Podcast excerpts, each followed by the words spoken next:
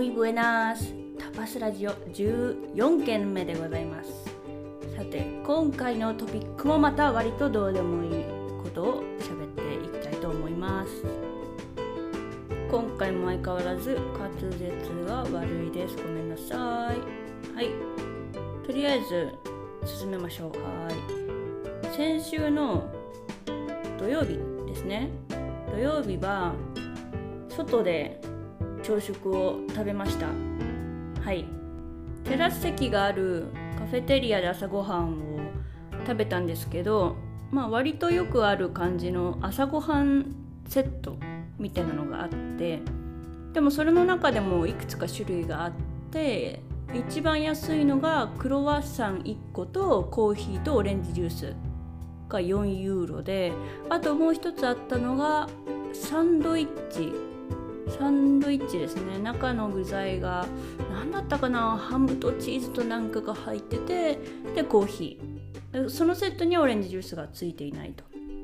あと他にもいくつかあったんですけど一番安くてオレンジジュースまでついてるのがその4ユーロのセットだったのとあと前のエピソードで話したことがあるんですけど朝はそんなに食べる派ではないのであの日本の時は日本に住んでた時は朝ごはんもりもり派だったんですよ。でもスペインに住み始めてから朝ごはんは割と少量派になってしまったんでクロワッサン1個ぐらいでも全然いけるっていう感じだったんでまあ着いたのも遅かったっていうのもあるんですけど10時前ぐらい9時半ぐらいかな。なんでまあクロワッサンを食べることにしました。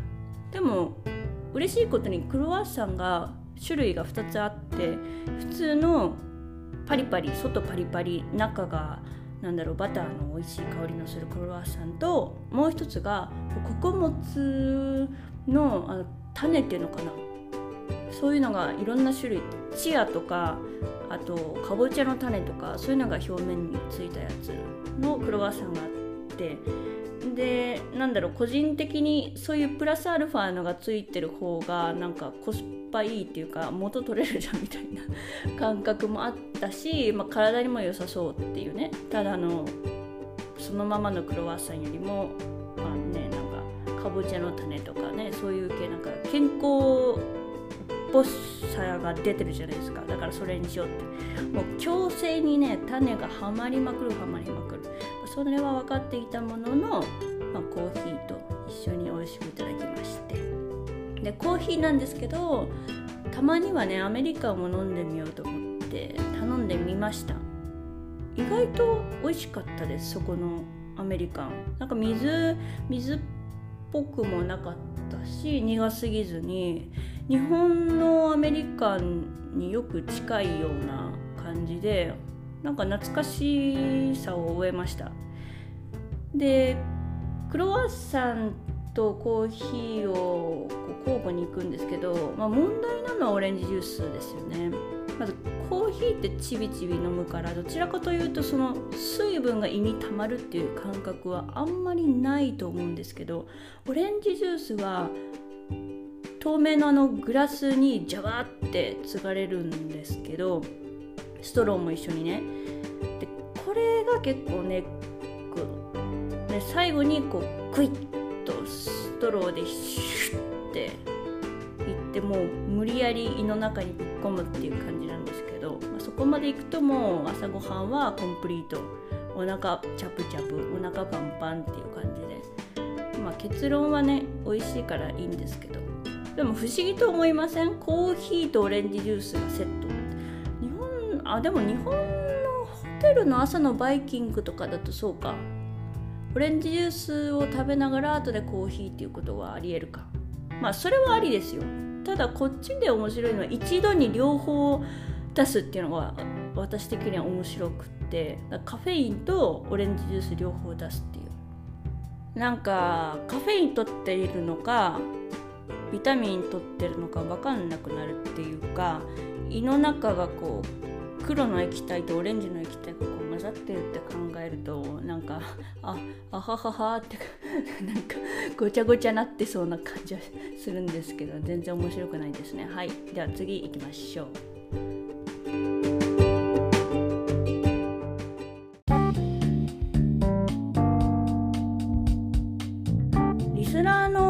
さんってスケジュール管理どうされてます？スマホのカレンダーアプリで全部デジタルで一括管理っていう人が多いと思うんですけどもしもし手書きのスケジュール帳を好んで使っているよっていう方がいらっしゃいましたらもう私と今すぐお友達になりましょう。メッセージ送ってください。あのフォーム Google フォームのリンクを貼ってあるので概要欄にそこからお友達になりましょう。メッセージぜひよろしくお願いします。ところでですけどまあ、紙のスケジュール帳スペインで買ったことある方いらっしゃいます？私はその紙派なんですよね、ま、100%が紙っていうわけじゃないんですけど割と紙にいろいろメモとかいろんなこと書く派なんです。というのも何年前だ？2013年から毎日スケジュール帳をこう日記代わりに使っていて毎日のやったこととかメモとかを全部ほぼ日手帳って言ったら分かりやすいですかね。1日1ページのスケジュール帳に記入し続けてるんですよね。でスペインに住み始めてから、まあ、何が起きるかというと日本のスケジュール帳が購入できないという大問題に陥りましてでそうなんです。話したいことはこっちで売られてるスケジュール帳がおかしいっていう話、まあ、おかしくはないんですけど私的には1日1ページのスケジュール帳がものすごく重宝してるんで1日1ページじゃないともうダメっていうか見開きで1週間全部とかって全然量足りないんですよね。もうページの左と右で1日ずつでその日にあったこととか予定とかわーってもう殴り書きできるようなスペースがないとダメなんですよ。でもこっちのスケジュール帳はどうかと言いますとなんでか知らないんですけど土曜日と日曜日の分が1ページにまとめてある。つまり1ページの上半分が土曜日で下半分が日曜日。いやちょっと待てよと。いや土日こそ楽しい予定とかスケジュールたくさんあるからスペースいるでしょ私は主張したいんです。でもなぜか表紙とか紙質とかデザインとかめちゃくちゃおしゃれでこれ使いたいな今年これにしたいなっていうスケジュール帳に限って土日がなぜか1ページに収まってるんです。もう私憤慨ですよ。もうなんでって。毎回これいいでしょって手に取りますよね。開きます。もう一目散に土日を探すんです。どこでもいい。365日中の土日をどっか探す。で見る。で土日が1ページにあるともう憤慨。もうなんでなんで土日が1ページにあるって。土日こそスペースいるでしょっていうのを私は何百回も繰り返しました。スペイン人はもう土日もうスペースいらない。ビーチ。そしてバーベキューとかなんだろうバル行くとか寝るとかそんな感じなのかな。だから土日の需要がないんですかねスペース的に。なんだかな。なんかそこだけが腑に落ちなくて本当にうんなんかモヤモヤしてたんです。しかししかし出会ったんですよ。これはいいぞっていうスケジュール帳に。ブランド名はミケルリウスって読むのかな？っていうブランドスペインの文房具ブランドって言ったらいいんですかね？なんですけどそこのスケジュール帳は土日もちゃんとページが分かれていてしかも行間もあんまり太すぎずにたっぷり書けるっていう感じですごく良かったんですよ。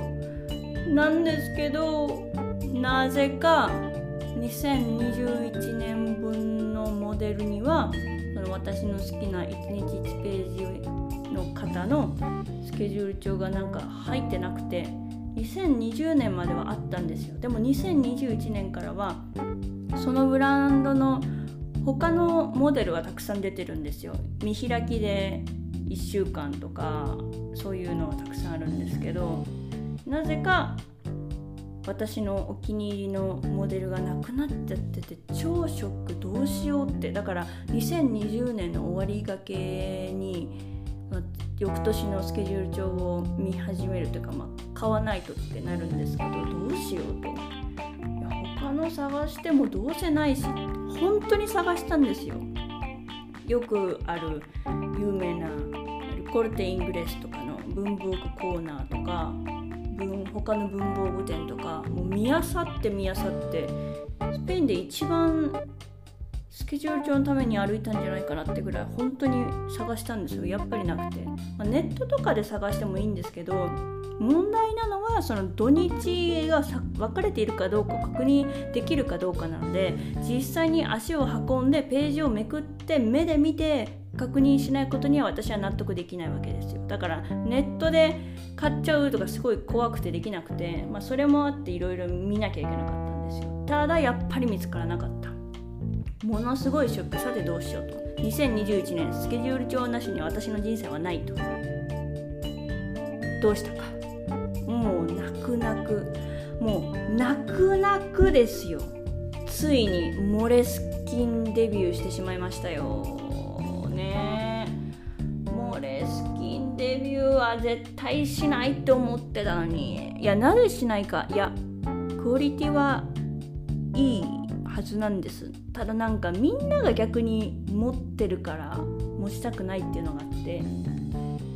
なんだろう。こういろいろメモしたりするのだとかそういうのにモレスキンって書き味がすごいいいから質のいいボールペンとか万年筆とモレスキン。モレスキン愛用うん十年ですみたいなそういう方いっぱいいらっしゃると思うんですけどでもモレスキンだと確かに私が望んでいる1日1ページしかも土日もちゃんと分かれてるっていうのがあるのはもう前から知ってたんでもう最後泣く泣くモレスキンにしました。はいこだわりのハードハード版ですね。あの柔らかいソフトだとこう机とかがない時になんか書きづらいというか、まあ、机なしで書くと書くことなんてほとんどないですけどやっぱハードの方が書きやすいですね。しっかり押さえてくれるっていう感じがあるんで。なので私は降参しました。モレスキンに逃げてしまいました。いやーこれまた2020年もじようにモレスキンリピートしそうだな。書き味いいもんな。もうこだわりとしてのシャーペンで書くんですよ。うん。なんかすごい昔に古い歴史書物っていうのはボールペンとかそういう化学インクだと長持ちしない。特に日光紫外線に当たるとそういう化学インクって残らないみたいなのを聞いてその一方その炭素ですよね。鉛筆類だと長く残る。あの擦れたりするのには弱いって確か言ってた気がするんですけど化学インクに比べると、まあ、の紙は退色しちゃいますけど日光に当たるとその炭素の鉛筆のその何て言うんだろう。色っていうの？それ自体はインクと違ってもっと長持ちみたいなのを聞いたことがあってそれ以来えだったら私のスケジュール帳ね消えたら嫌だからインクとか間違ってもエマルジョンゲールとかあの熱で色が変色して消せたりするやつああいうのでは書かないとこうと思って。だからずっとシャーペンで書いてますね、まあ、一時期最初最初の方はボールペンで書いてたんですけどもうここここ何年だろう？2015年ぐらいからずっとシャーペン1本ですね。はい。てなわけでこれ多分、まあ、スペインあるあるじゃなくてヨーロッパあるあるだと思うんですけどどうなんだろう。スケジュール帳の土日がなぜか1ページに一緒になってるっていう。ダメだよ。分けないとダメですよ。ね。土日こそのんびりのんびりしていろんなことやりたいじゃないですか。充実させたい。あただそうだあれだ。今使ってるモレスキンのスケジュール帳もえー、っとですね今見てるんですけど土曜日まではちゃんと縦軸にタイムライン数字が時刻が書いてあるんですよね。8時から始まって20時で終わる。でも日曜日は書いてないです。日曜日は自由にっていう感じなんですよね。まあ別にそれはいいんですけどまあ余談でしたがまあそんな感じで私はモレスキンになってしまいました。まあ愛好家ではないんですけどモレスキンいいですね。ちょっと髪質がいいんでね髪がなんかボロボロボロじゃないんですけど書いた後っていうのがやんわり残ってなんかすごくいい感じになってて。自分で自分の日記をなんか愛しく思うっていうかそんな感じにさせられます。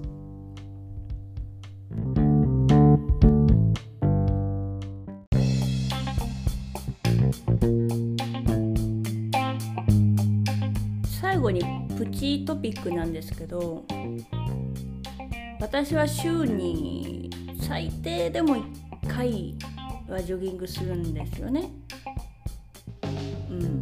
サボる時もありますけど1回か2回3回はやれないななんかねサボっちゃうんですよね。2回。2回ですねマックス。ジョギングしてて。すごいのんびりですよ。1キロ6分切るぐらいですね。1キロ5分45秒台とかぐらいで。25分とかあんまやる気ない時は20分、まあ、頑張れる時は30分だけ走ってるんですけど。でですねたまになんと裸足で走ってる人を見かけるんですよ。うん。なんかちょっとびっくり。何回見かけたかな？2回ぐらい自分が走ってる時に裸足で走ってる男性の方を見かけて。で今日も自分は全然ただ歩いてただけですよ。走ってたとか全然そんなわけじゃなくてでも向かい側から裸足で男性の方がランニングしてるっていう。なんで？裸足なんだろう？健康にいいから裸足なのかな？なんか靴履かないで裸足で走ったらね体重とか衝撃がダイレクトにかかとやら足の裏にやってきてしかも下手したらね何が落ちてるか分かんないから危ないし、まあ、言っちゃ悪いけど汚いし足の裏真っ黒なの見えちゃったしなんか面白い方がいるんだなと思って海外には。日本で裸足で走ってるのは見たことないですよ。なんか小学生とかちっちゃい子が砂場で裸足で走るのは分かるんですけどランナーが裸足で走ってるのは見たことなくてちょっとびっくりしてますっていうそういう小ネタでした。っていうわけで今回はここまでにしたいと思います。もしよかったらアンケートフォーム Google アンケートフォームを概要欄にリンクを貼っているのでそちらからどんなことでもいいのでメッセージくらくらみうすいませんメッセージいただけたらめちゃくちゃ喜びますぜひ待ってます Hasta luego